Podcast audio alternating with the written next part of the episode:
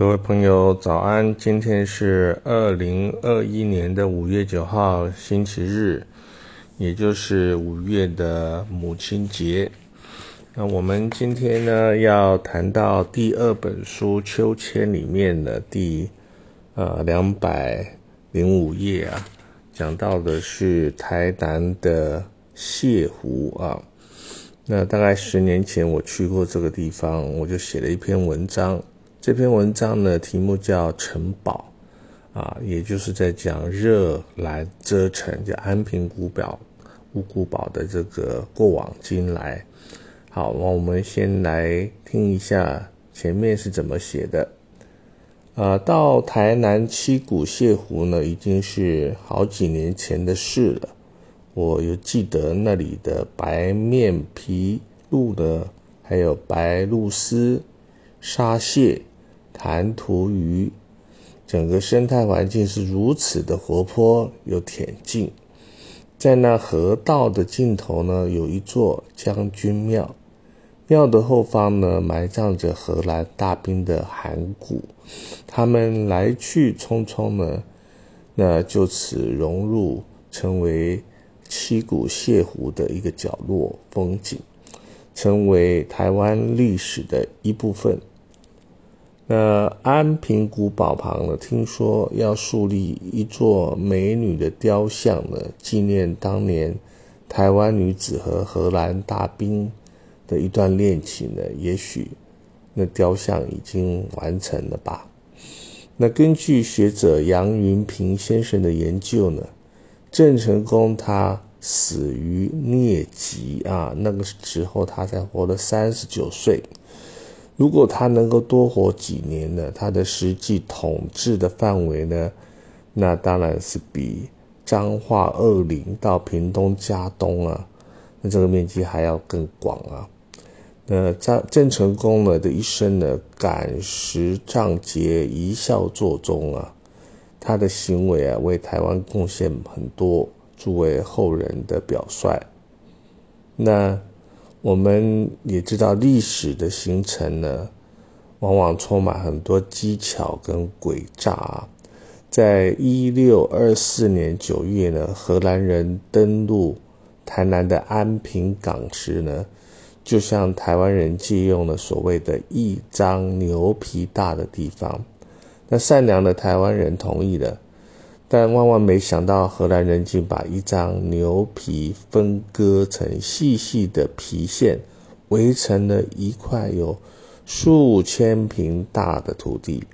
而就在这数千平大土地上，建立了他们的热兰遮城，成为荷兰军队驻台的总督府啊。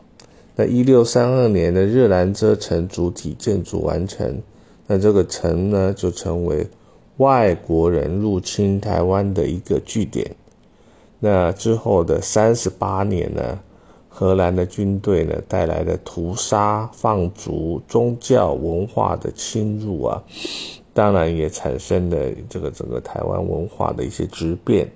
直到郑成功呢，啊，郑成功的名字叫郑生啊，就是森林的森。郑成功来到台湾时呢，才把荷兰人赶走啊。那。你我心中的城堡呢，被占领了吗？在冥冥当中呢，这个世界上也一直存在着两股力量，一个是攻，一个是守啊，两种力量。那攻跟守的游戏呢，也不断的因为人类的贪婪欲望呢，呃，这个上演着。那紧接着呢，我来念一首诗呢，就是在。名字叫做城堡啊。那热兰遮城外的泻湖，早已埋入荷兰大兵的腿骨。他在这里可有爱人？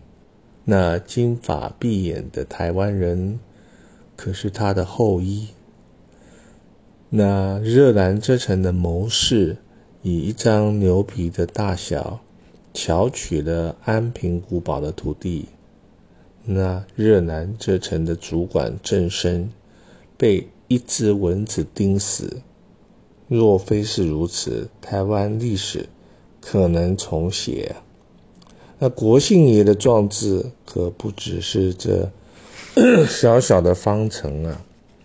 历史是个顽皮的小孩，他玩弄了一位荷兰大兵、一张牛皮、一只蚊子，还有那壮志未酬的延平郡王。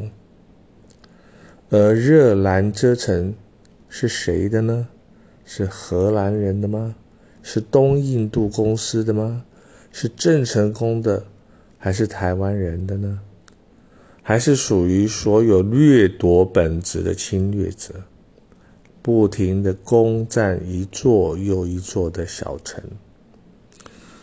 好，那今天呢就把这篇文章跟他的诗呢给念完了。那也祝各位呢跟母亲呢好好度一个啊愉快的。